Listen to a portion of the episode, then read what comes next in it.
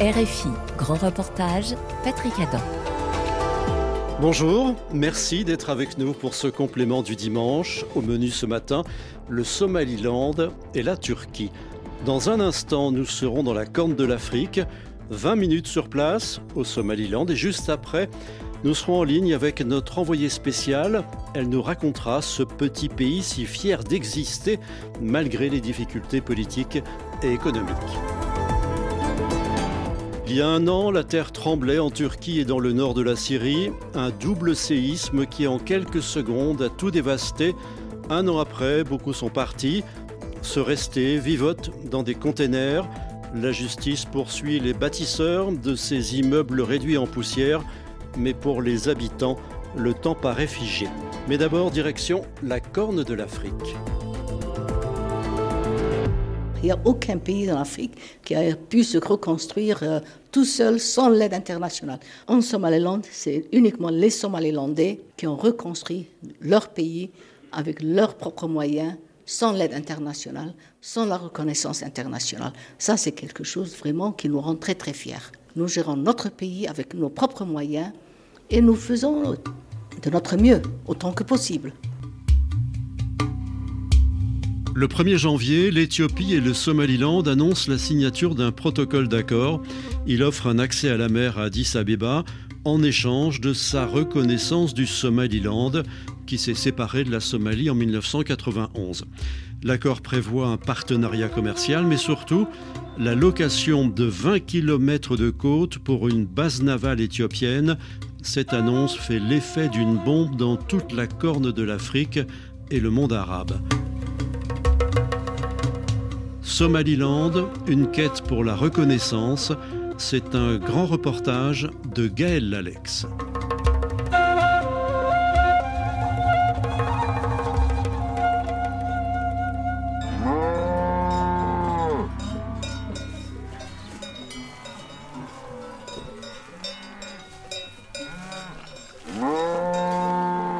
Dans cet espace de quarantaine, des milliers d'animaux attendent dans l'ombre de Haut-Vent. Bientôt, ils partiront pour le port de Berbera, destination les pays du Golfe. Dr Ousmane Souleiman Saïd est vétérinaire.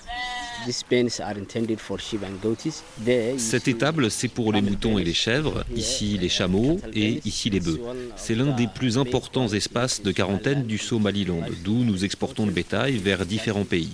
L'Arabie saoudite, les Émirats arabes unis, Oman, le Qatar, le Koweït et l'Égypte. Durant la quarantaine, nous faisions l'inspection, le marquage, la vaccination et des prises de sang. Par exemple, en ce moment, il y a un bateau qui attend de partir pour l'Arabie saoudite. Il transportera 12 000 chèvres et moutons et 1200 chameaux. Là, on voit des milliers et des milliers d'animaux à perte de vue. Est-ce que c'est beaucoup ou est-ce que ça vous arrive d'en avoir encore plus? Il y a une période où nous en avons encore bien plus, c'est celle du pèlerinage du Hajj. Et tous les animaux que nous avons ici sont précieux. L'année dernière, le port de Berbera a exporté plus d'un million et demi de têtes de bétail. Abdourahman Ousmane Mahamoud en a fait son commerce. Mon bétail vient d'Éthiopie et de Somalie centrale et part en direction des pays du Golfe. Les petits ruminants valent entre 60 et 110 dollars, les bovins entre 600 et 1700 et les chameaux entre 700 et 1200. Pour chaque animal, le prix varie en fonction du poids, de l'âge, du genre, de l'état général de la bête. C'est un bon commerce le bétail, ça marche bien C'est un bon commerce, oui. On exporte durant toute l'année et c'est rentable. J'ai entendu parler de l'accord avec l'Éthiopie. Il est le bienvenu, car on espère une expansion de nos affaires. Depuis 2017, le port de Berbera est géré par Dubai Port World, qui jouit d'une concession de 30 ans. Cet accord commercial avait déjà fait grincer des dents la Somalie. En mai dernier, la Banque mondiale estime que Berbera est devenu le port le plus haut de gamme d'Afrique subsaharienne.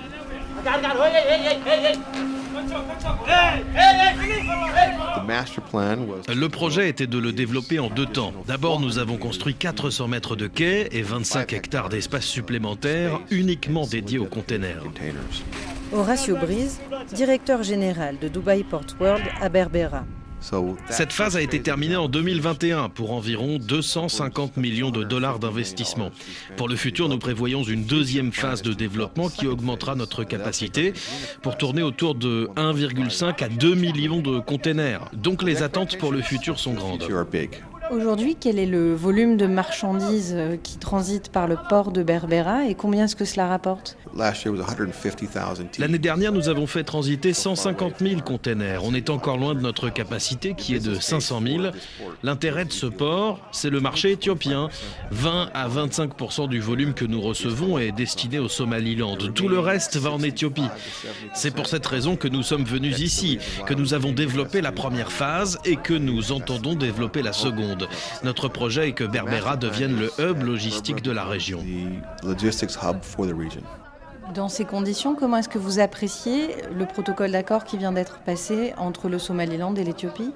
Ce protocole d'accord est une preuve supplémentaire de l'engagement du gouvernement à développer ce pays.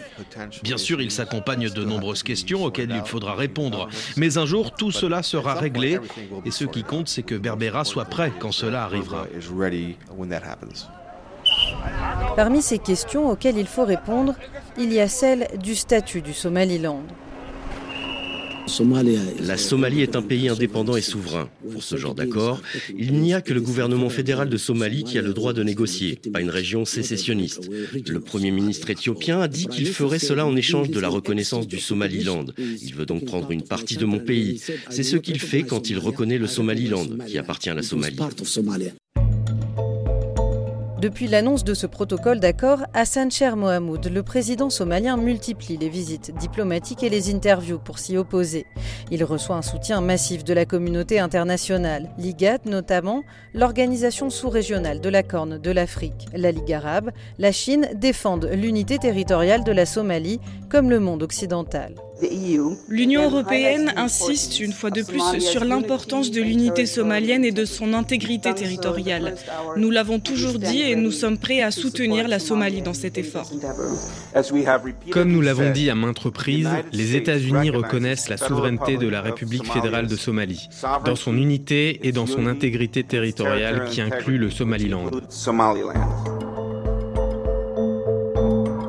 C'est la One Single Somalia Policy, la politique de la Somalie unique, adoptée après les indépendances par la communauté internationale, car elle redoute que la séparation du Somaliland ne provoque une avalanche de revendications sécessionnistes en Afrique.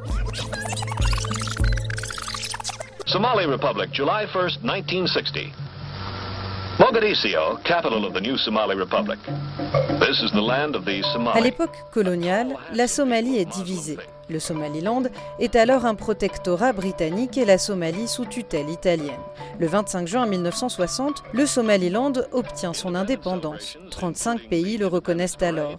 Cinq jours plus tard, c'est au tour de la Somalie. Les deux territoires s'unissent ensuite pour former la République de Somalie.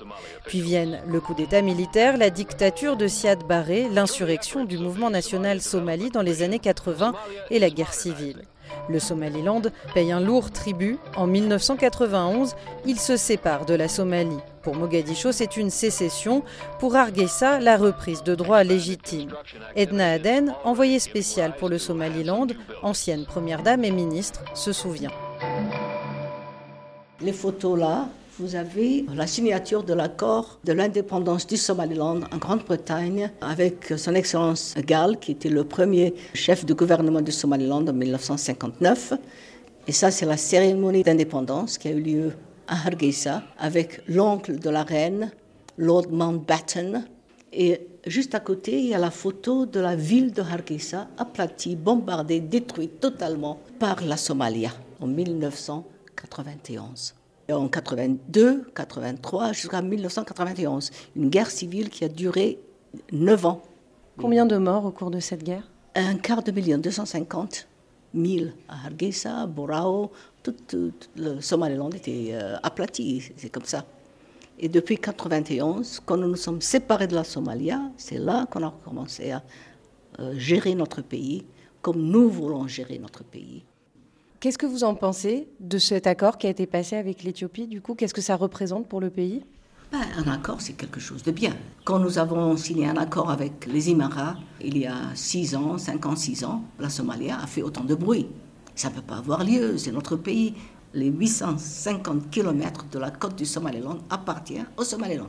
Quelques jours avant l'accord, le président de la Somalia et le président du Somaliland se sont rencontrés à Djibouti, se sont serrés la main, ont promis de reprendre les discussions et quelques jours après, cet accord qui a été très mal pris par Mogadiscio. Pourquoi? La Somalia a fait une annonce publique que nous avons discuté à Djibouti les modalités pour l'unification des deux pays. C'était un mensonge, c'est des histoires. Comme ils l'ont fait chaque fois, dix fois ils ont fait la même chose. Je vais vous montrer, voilà les accords.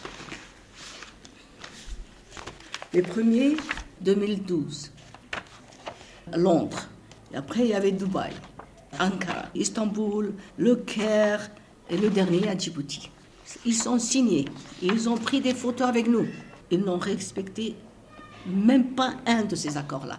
Donc le, dialogue, vous n'y croyez plus? Mais non, mais c'est, le dialogue, on fait le dialogue avec des gens sérieux. Nous avons prouvé au monde que nous sommes un pays démocratique, un peuple résilient et autosuffisant. Issa Kaïd, ministre des Affaires étrangères du Somaliland. Nous sommes un pays souverain avec notre propre armée, notre propre monnaie, notre propre drapeau. Et nous signons des accords bilatéraux avec des nations. L'Éthiopie a une représentation ici. La Grande-Bretagne, les Émirats arabes unis, le Kenya et Djibouti aussi. Nous avons des relations bilatérales avec ces pays. Mais aujourd'hui, on, on entend de nombreuses voix s'élever contre cet accord. Tous les pays de l'IGAD, la Ligue arabe, l'Égypte. Est-ce que le jeu en vaut la chandelle? Bien sûr, il y aura une base navale éthiopienne et elle ne sera donnée que s'il y a une reconnaissance formelle du Somaliland par Addis Abeba. C'est la condition sine qua non. Sinon, il n'y aura tout simplement aucune base donnée à l'Éthiopie. C'est la volonté de notre peuple. Nous sommes prêts à prendre tous les risques pour préserver notre indépendance et obtenir notre reconnaissance. Donc oui, être reconnu par un pays comme l'Éthiopie fait sens et nous pensons que d'autres pays feront de même ensuite.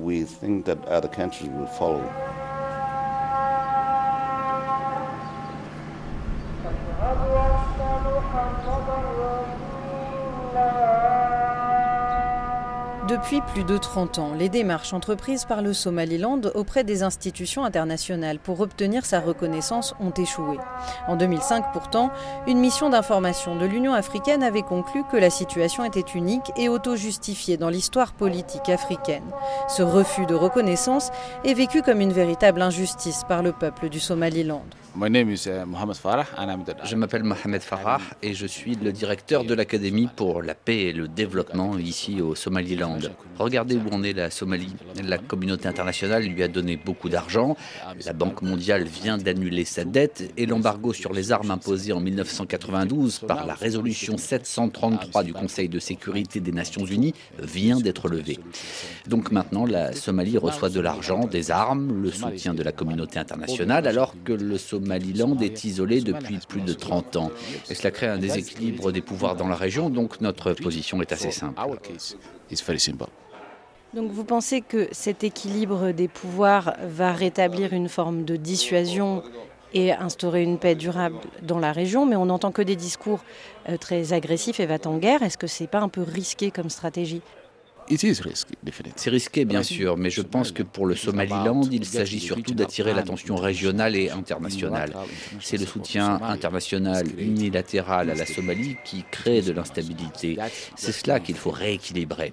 Cela fait plus de 30 ans que nous frappons aux portes de ces puissances régionales et internationales et personne ne nous écoute. Il est donc temps, il y a un risque, mais il y a aussi une opportunité.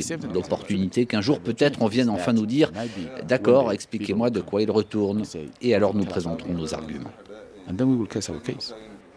Mais l'image du Somaliland, bastion de la démocratie dans la corne de l'Afrique, s'est écornée ces derniers temps. L'année dernière, un conflit a éclaté à la Sanod, ville du sud-est du Somaliland, qui revendique son rattachement à la fédération somalienne. À la faveur de cette situation, le président Moussebi a obtenu une prolongation de deux ans de son mandat, période durant laquelle la société civile déplore une réduction des espaces de débat public.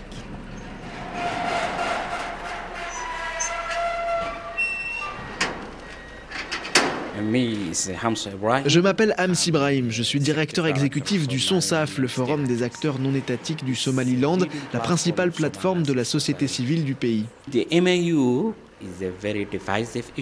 Cet accord est un sujet très clivant. Comme vous le savez, il y a un malentendu historique et durable entre l'Éthiopie et le peuple somali. Il y a eu la guerre dans les années 60-70, et puis il y a de fortes différences culturelles et religieuses. Les communautés locales ne sont pas satisfaites de voir les Éthiopiens prendre leurs terres. Il risque d'y avoir conflit. D'autre part, si l'Éthiopie s'installe au Somaliland, les terroristes El-Shebab risquent de s'y opposer. Donc ce sera très difficile pour le gouvernement de convaincre les communautés locales d'accepter la présence éthiopienne. Il y a eu aussi des arrestations de voix qui ont essayé de au moins débattre de cette question de cet accord, notamment trois journalistes sont en prison. Est-ce que c'est quelque chose qui vous inquiète? Oui, le gouvernement essaie de faire taire ceux qui essaient de diffuser les vraies informations au public. Cela fait du tort à notre démocratie.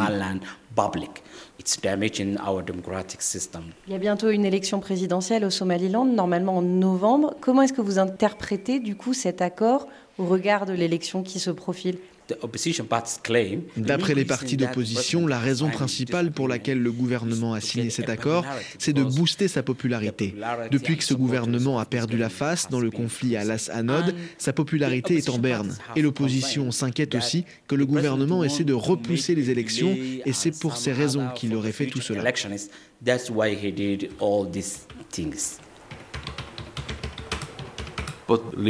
Les dirigeants de l'Éthiopie et du Somaliland étaient tous les deux désespérés. Mohamed Abdourahman, directeur de l'Institut de recherche stratégique à Hargeisa. Le Somaliland a essuyé de nombreuses défaites dans l'est du pays à la Sanod. Des élections sont à venir et l'actuel président jouit déjà d'une extension de son mandat de deux ans en raison du conflit dans l'est. Abiy Ahmed est aussi désespéré. L'Éthiopie s'appauvrit et devient économiquement instable. Elle est en défaut de paiement auprès du FMI. Il y a des tensions régionales en Amara, dans le Tigré et ailleurs. Les deux ont donc négocié ce protocole d'accord qui n'est absolument pas contraignant légalement. Chacun peut en sortir quand il veut. Et nous, nous ne comprenons pas quel est le contenu de ce protocole. Pourquoi ne sont-ils pas assez courageux pour le rendre public? Concrètement, qu'est-ce qui vous inquiète dans ce protocole d'accord? Si cet accord n'est pas rendu public, s'il reste incompréhensible pour tout le monde, le risque, c'est que l'Éthiopie et le Somaliland ne l'interprètent pas vraiment de la même manière. L'Éthiopie a tenu un double discours ces derniers temps, revendiquant un droit à la mer qu'elle obtiendrait par la paix ou par la force. Notre institut recommande donc que l'Éthiopie et les pays de la région reprennent un dialogue pacifique. Sans cela, l'unilatéralisme sera dommageable pour tout le monde. On a vu des réactions euh, régionales mais mondiales à ce protocole d'accord. Est-ce que le Somaliland ne risque pas d'être pris dans un tourbillon qui le dépasse? Les pouvoirs régionaux et internationaux devraient aussi éviter de jeter de l'huile sur le feu en devenant des proxys dans cette affaire. On voit bien ce qui se passe dans la région. Les États du Golfe règlent leurs comptes au Soudan. Au Yémen, les États-Unis demandent qu'une coalition internationale de 40 pays combatte les Houthis, eux-mêmes soutenus par l'Iran. Et l'arène de ces combats est la mer Rouge, qui est au centre de notre économie. Donc nous sommes très inquiets des alliances qui se créent et de la militarisation de la région, ce qui inclut cette base navale où est l'Éthiopie.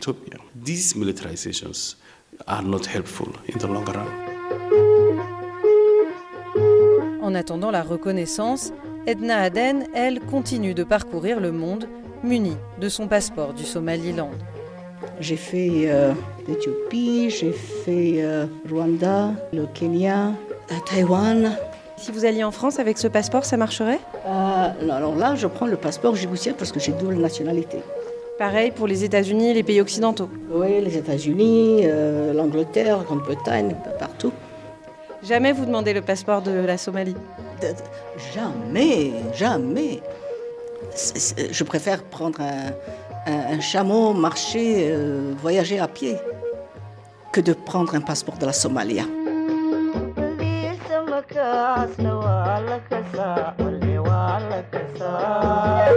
Somaliland, une quête pour la reconnaissance, un grand reportage de Gaël Lalex, réalisation Diego Tenorio.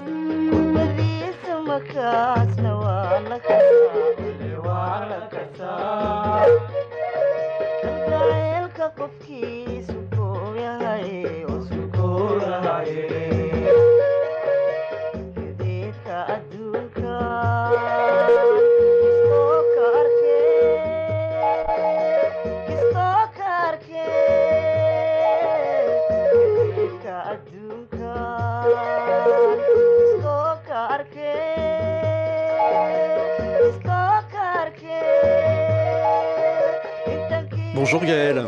Bonjour. Correspondante de RFI au Kenya, de retour du Somaliland donc.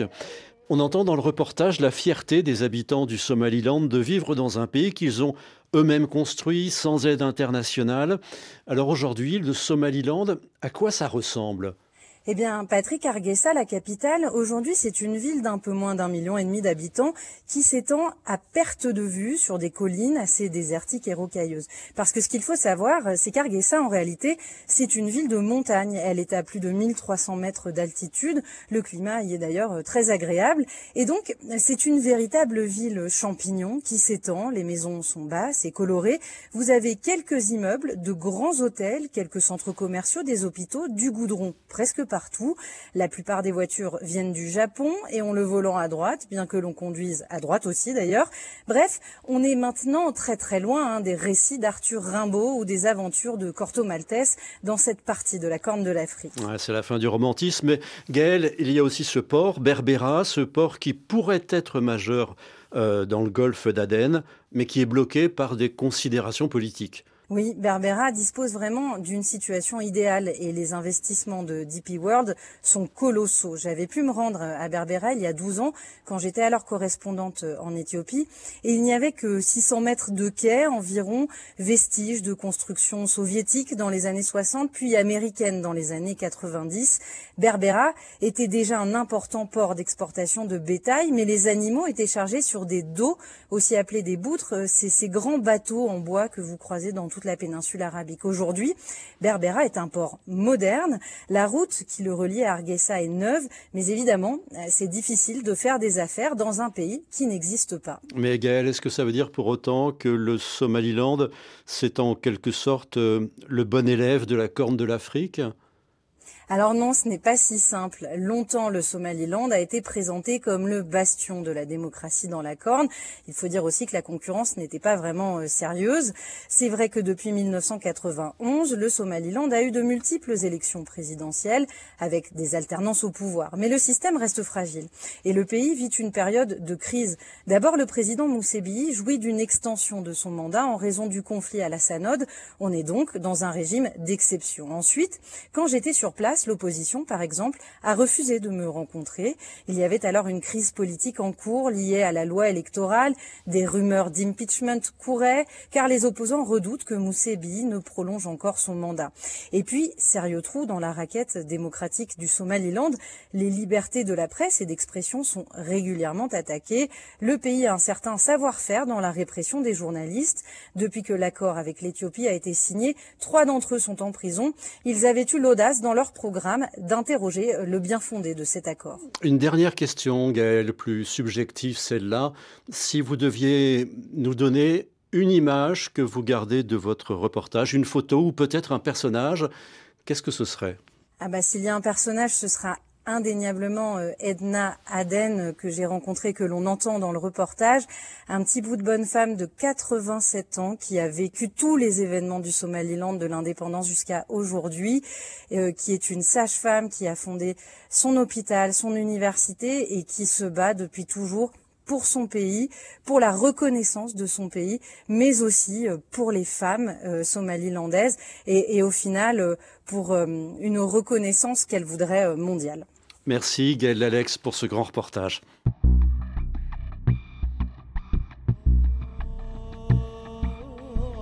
Sur RFI, la suite de ce complément du dimanche, le Hatay en Turquie. On se retrouve dans 20 minutes.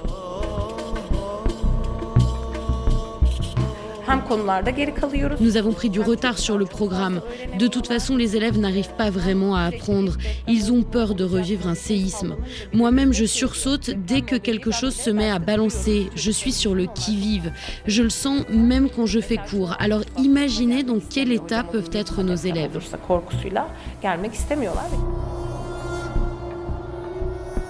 Le 6 février 2023, deux tremblements de terre, 7,7 et 7,6 sur l'échelle de Richter, dévastent le sud et l'est de la Turquie ainsi que le nord de la Syrie. En un instant, plus de 9 millions de personnes ont vu leur vie bouleversée. Après, ceux qui ont pu sont partis, tenter de reconstruire leur vie dans d'autres villes ou à l'étranger. Les autres sont restés. Dans le Hatay, 70% de la population a été déplacée. Un an après, plusieurs centaines de milliers de personnes sont encore logées dans des containers et la reconstruction plus lente qu'espérée. À taille, un an après le séisme des ruines et des fantômes, c'est un grand reportage de Céline Pierre-Magnani. Il était 4h17 du matin, le 6 février 2023, quand la terre a tremblé à l'est du pays. Dans les grandes villes de Karaman-Marash, Antakya ou Gaziantep, des millions de personnes sont brutalement réveillées par les secousses. Elles dureront près d'une minute. Des centaines de milliers de personnes se jettent dans les rues, des dizaines de milliers d'entre elles restent piégées sous les décombres. S'en suivront des jours de panique, d'infinis travaux de sauvetage pour retrouver des survivants, et l'espoir qui progressivement s'amenuise au fil des heures.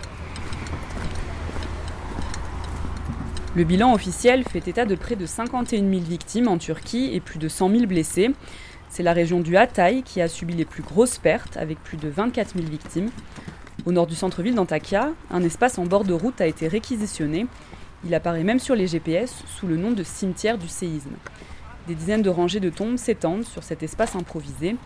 Les efforts de la médecine légale ont bien permis d'identifier une partie des corps, mais sur certaines tombes, une simple planche de bois numérotée est plantée en guise de pierre tombale. Özlem Parlak, 23 ans, est étudiante en communication, mais c'est surtout une militante politique très en colère. Elle représente le Parti travailliste dans l'arrondissement d'Arsouz, sur la côte, et travaille à la coordination de l'aide à la population. Ses souvenirs des premiers jours après la catastrophe sont encore très vifs. La panique, l'odeur des cadavres. Comme beaucoup ici, elle est convaincue que le bilan des autorités est fortement sous-estimé. Mais je veux préciser quelque chose d'important. J'ai beaucoup d'amis dont on n'a jamais retrouvé les corps. En tant qu'habitant d'Antakya, quand on marche dans les rues au milieu de toutes ces ruines, on sait parfaitement que ce chiffre n'a rien de réaliste. Au moins 40 000 personnes sont mortes à Antakya. On le comprend à partir des listes électorales, par exemple. Des arrondissements comme Defne ont subi des dégâts considérables et certains hameaux ont tout bonnement été rayés de la carte. À la place, s'étendent d'immenses terrains vagues recouverts de débris de béton et de barres de fer. Ce ne sont pas les séismes, mais les bâtiments qui tuent, a-t-on coutume de dire en Turquie. Alors Özlem Parlak tient à ce que les responsables de ce drame soient jugés. Dans l'arrondissement de Samandağ, les dossiers s'empilent sur le bureau de l'avocat Aniljan. Il suit de près les procès lancés contre les promoteurs immobiliers depuis un an. Il tient à le préciser, il se fait un point d'honneur à ne défendre aucun constructeur. Pourtant, il se garde de jouer la surenchère et refuse de participer à la chasse aux sorcières lancée depuis l'an dernier. Le non-respect des normes sismiques est un problème systémique, selon lui. Il invite donc à la nuance. Il faut penser ça comme une chaîne de responsabilité. Il y a la responsabilité de la mairie, des entreprises de contrôle du bâtiment, il y a les promoteurs immobiliers, mais aussi les entreprises de béton. Elles aussi ont une responsabilité. Quand le bâtiment nécessite du béton de catégorie C25, C30, C35 ou C0, elles ont donné du béton C9 de moindre qualité. L'ampleur des dégâts et le nombre de procès occuperont les tribunaux des régions sinistrées pendant plusieurs années. Et pour l'avocat, il est sûr que certains dossiers iront en appel jusqu'à la Cour européenne des droits de l'homme s'il le faut.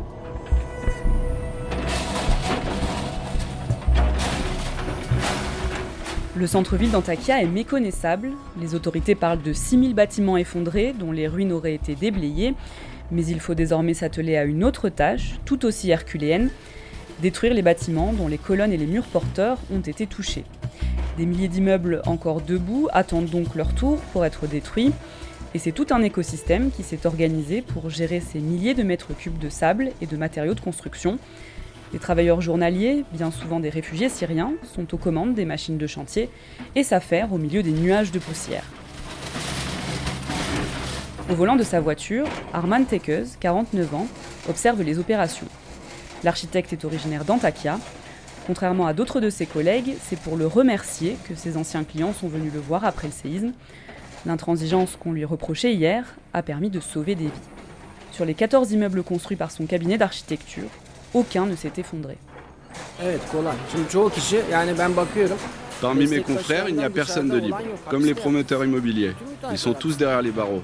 Soit parce que le béton n'a pas été humidifié, soit le projet était lacunaire, soit il manque des barres de fer à certains endroits. Et l'immeuble s'effondre. Il y a toujours une raison pour de l'effondrement.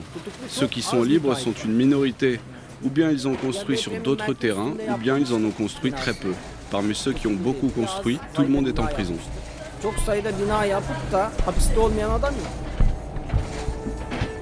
Une fois passé le choc, en juillet dernier, le président Recep Tayyip Erdogan s'adressait à la communauté internationale pour demander un soutien financier. Il évaluait le montant des dégâts à 104 milliards de dollars. Grâce à la mobilisation nationale, il promettait la reconstruction de 319 000 logements dans l'année.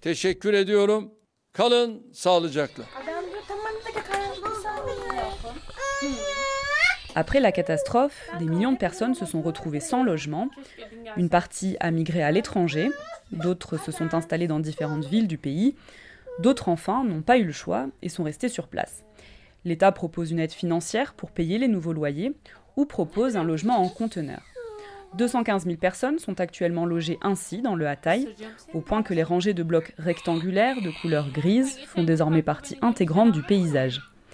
Ezgi Sakucholu, 29 ans, est infirmière de formation. Elle a pris un congé maternité pour s'occuper de sa petite fille Adem, âgée de 2 ans. Elle a eu la chance d'obtenir rapidement un conteneur pour se loger, et cela fait maintenant 11 mois qu'elle vit avec sa famille dans ces quelques mètres carrés. Elle raconte. Quand il pleut beaucoup, il y a des fuites dans les conteneurs. On est obligé de faire avec. Et parfois, les fusibles sautent et on n'a plus d'électricité. Et comme on se chauffe avec un radiateur électrique, sans électricité, l'intérieur devient glacial et les enfants tombent malades. Comme les autres rescapés du séisme, elle a reçu une aide de 10 000 livres turcs, environ 500 euros l'an dernier. Son appartement n'a subi que des dégâts superficiels, mais contrairement à ce qu'elle espérait, elle ne pourra pas obtenir de soutien de l'État pour les travaux de réfection de son immeuble. Comme ma maison est considérée comme légèrement endommagée, je dois payer tous les travaux de ma poche. On a déjà donné 2 500 000 livres turcs juste pour le bâtiment.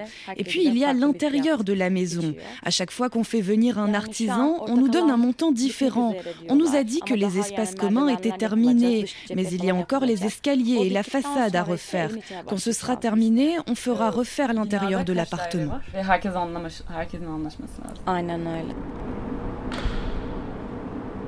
Parmi les habitants du Hatay, beaucoup n'ont pas encore retrouvé de travail. Mais sur la zone industrielle au nord d'Antakya, le bruit des turbines a repris depuis bien longtemps.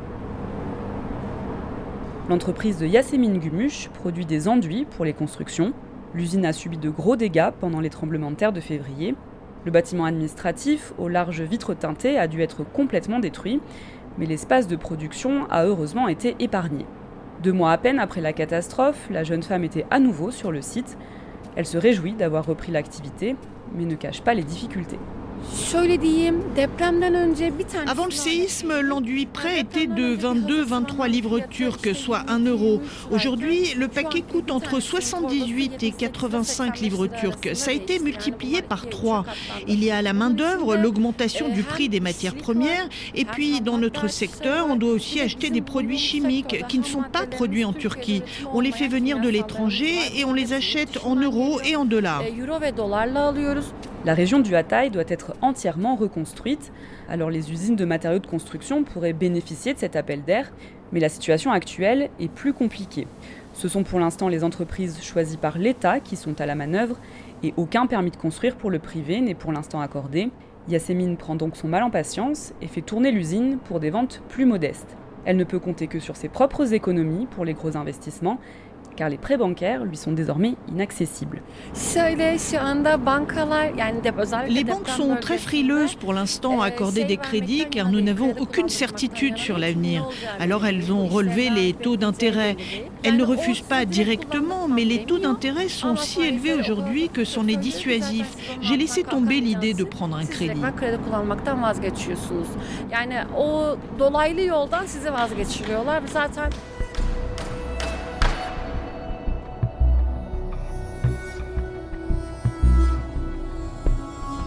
À la suite des tremblements de terre de février, des centaines de milliers de personnes s'étaient retrouvées blessées. Or, la plupart des infrastructures médicales se sont effondrées. Toutes les cliniques privées du Hatay ont été rayées de la carte et le centre hospitalier universitaire a été très endommagé. La prise en charge médicale de la population se fait aujourd'hui tant bien que mal. Servet Alkan, 46 ans, est médecin de famille. Il fait partie d'une équipe de soignants qui se relaient dans les cités conteneurs du Hatay il est installé dans un conteneur qui fait office de dispensaire. Un lit d'hôpital, un stéthoscope, un thermomètre digital. Le matériel est minimum et les installations sont pour le moins spartiates. En tant que médecin, c'est une lutte au quotidien qu'il mène pour assurer la prise en charge médicale de la population, mais les maigres capacités logistiques usent les équipes. Avant, au centre hospitalier et universitaire, notre grand hôpital de Hatay, on avait une capacité de 750 lits et avec les extensions, encore davantage. On était à environ 1000 lits en termes de capacité. Aujourd'hui, on n'en a plus beaucoup, seulement 300. On est encore obligé d'envoyer des patients dans d'autres régions. La vie en conteneur a aussi modifié l'évolution des pathologies. Les températures hivernales affaiblissent les organismes et la promiscuité accélère la propagation de virus et de parasites. Tout d'abord, en ce moment, il y a beaucoup d'infections grippales, notamment l'influenza. Il y a aussi le Covid, différents types de rhumes. Ça a beaucoup augmenté. Et puis le deuxième problème, c'est la gale. Il y a deux problèmes. Comme les gens vivent les uns sur les autres, elles se propagent très vite et on a du mal dans la mise en place des traitements. Les patients euh, prennent le traitement, mais ils ne le font pas toujours correctement ou ils ne le prennent pas assez longtemps.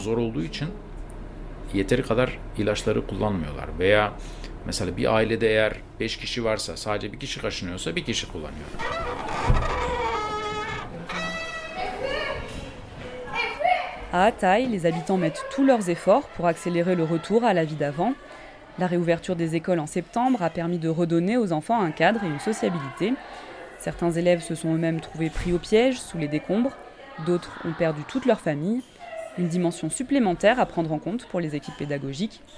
Autre difficulté, celle du réinvestissement des locaux.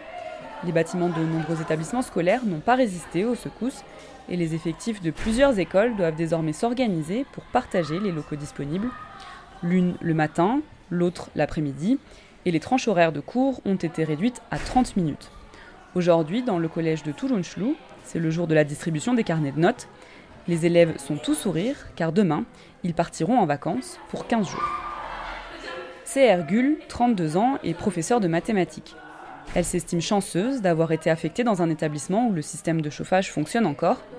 La logistique en est certes facilitée, mais elle doit en permanence adapter sa pratique.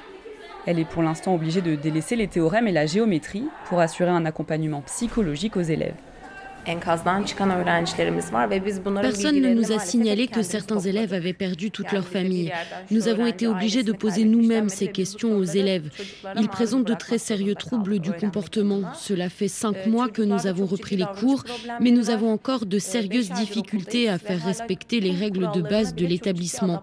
Nous sommes partagés entre faire cours ou se concentrer davantage sur le comportement et l'état psychologique de nos élèves. Nous avons pris du retard sur le programme. De toute façon, les élèves n'arrivent pas vraiment à apprendre. Ils ont peur de revivre un séisme. Moi-même, je sursaute dès que quelque chose se met à balancer. Je suis sur le qui-vive. Je le sens même quand je fais cours. Alors imaginez dans quel état peuvent être nos élèves.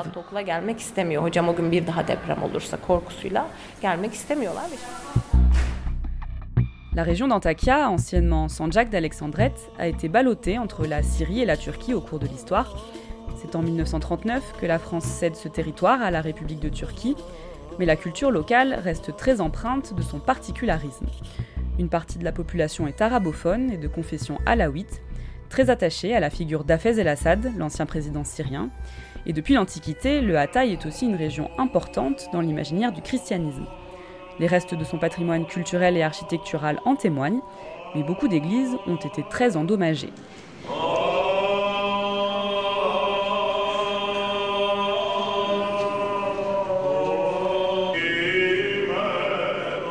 C'est le cas de l'église grecque orthodoxe Saint-Ilias à Samanda, dont le toit s'est effondré.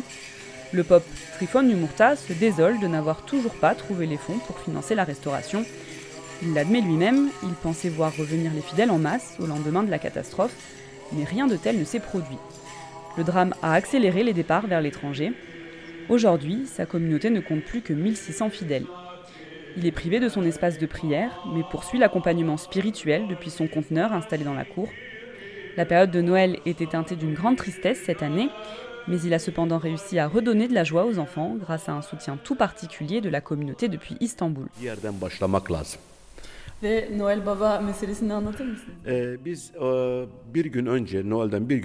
Nos amis nous ont demandé quelles activités nous avions l'habitude de faire pour Noël. On leur a dit que cela faisait 15-20 ans que nous faisions la même chose. On envoie des Pères Noël distribuer des cadeaux aux enfants. Cette année, ils nous ont envoyé des manteaux pour des enfants de 1 à 12 ans. Et nous, nous avons fait la liste des enfants en fonction de leur catégorie d'âge. Et on a envoyé le Père Noël leur donner leur manteau pour qu'ils oublient pendant quelques heures la peur, qu'ils puissent dire Oh, le Père Noël m'a apporté un cadeau.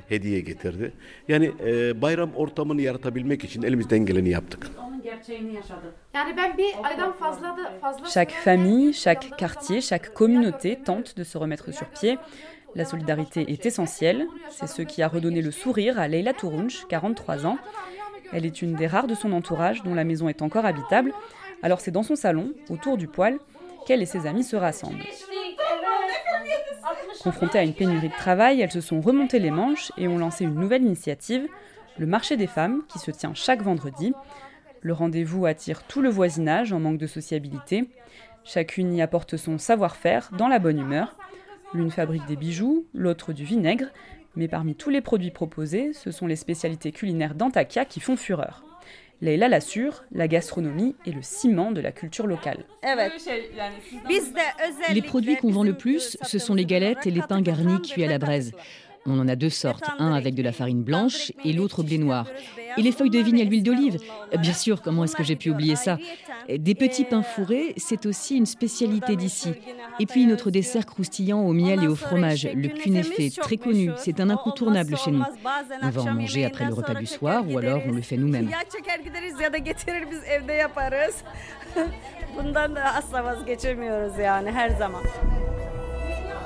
Le 31 mars prochain, les électeurs turcs sont à nouveau appelés à se rendre aux urnes.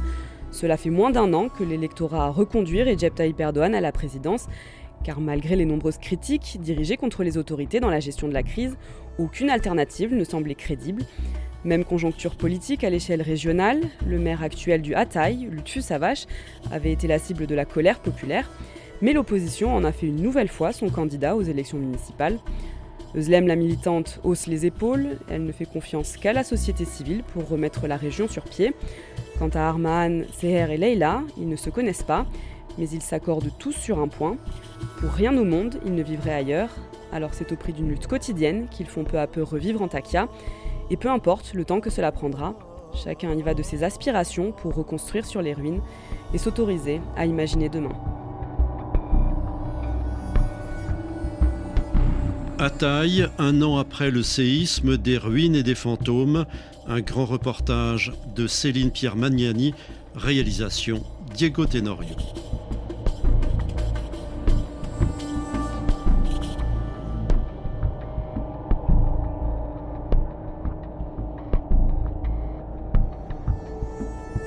Bonjour Céline. Bonjour. Vous êtes l'une des correspondantes de RFI en Turquie. Vous étiez donc à Antakya et à Diaman, les deux villes hein, qui ont subi le plus de dégâts l'an dernier. Vous vous étiez déjà rendu plusieurs fois dans cette zone sinistrée. En arrivant cette fois, qu'est-ce qui vous a frappé? Qu'est-ce qui a changé?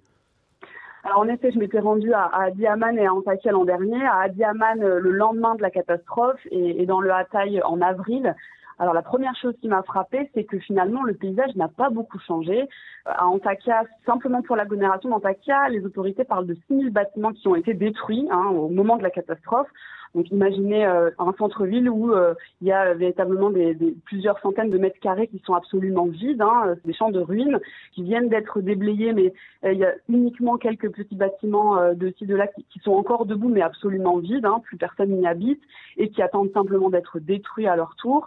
Donc une ville un peu fantôme, c'est un paysage assez dystopique hein, qu'on voit quand on arrive dans le centre d'Antakya. Adiaman a été également extrêmement touché, enfin proportionnellement, on parle en termes de nombre de destructions par habitant, c'est quasiment autant que la ville de Hatay. Pareil, des quartiers entièrement détruits et encore énormément, énormément de bâtiments fissurés qui vont, euh, dans les prochains mois, être à nouveau détruits et déblayés. On a une idée de l'autre côté de la frontière, euh, notamment Alep? Euh, très peu de nouvelles de la Syrie, malheureusement. Euh, donc, euh, pour l'instant, vraiment, les, informations en Turquie se concentrent essentiellement sur la ville du Hatay et les autres villes, Kahramanmaraş, Malatya et Adiyaman, sachant que même là, il faut vraiment couper plusieurs rapports de différentes organisations pour avoir une vision complète de la situation sur place. Céline, le témoignage des habitants, qu'est-ce qu'ils vous ont raconté de leur vie aujourd'hui, au-delà de ce que l'on entend dans le reportage? Alors, euh, il y a beaucoup de fatigue, évidemment, puisque ça a été une année très compliquée. Alors d'abord, euh, dans l'urgence, les, gens ont dû trouver de quoi se loger, c'est la principale problématique.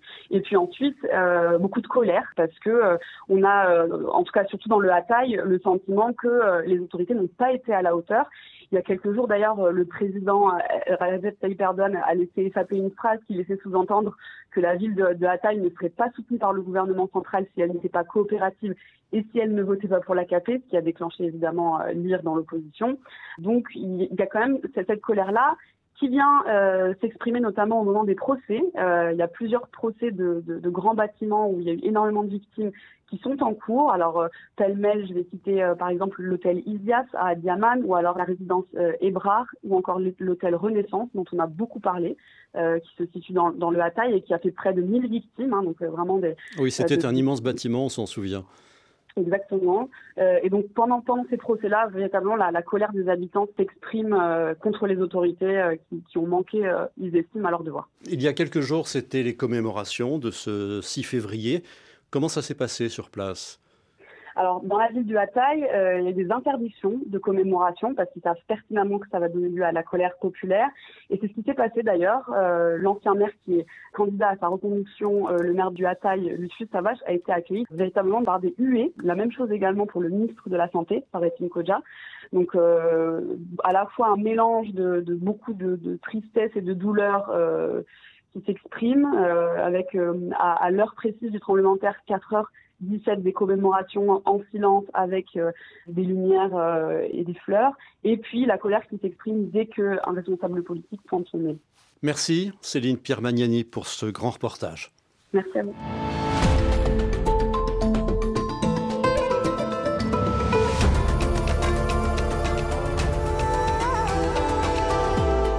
C'est la fin de ce complément du dimanche. Merci d'avoir été là. Ludivine Amado signe la réalisation. On se retrouve samedi et dimanche à 9h10 temps universel pour un nouveau complément, reportage et décryptage. Prochaine diffusion d'un grand reportage demain 19h40 temps universel sur l'antenne de RFI. Franck Alexandre nous emmène à bord du Charles de Gaulle, le porte-avions. Tout de suite, un journal.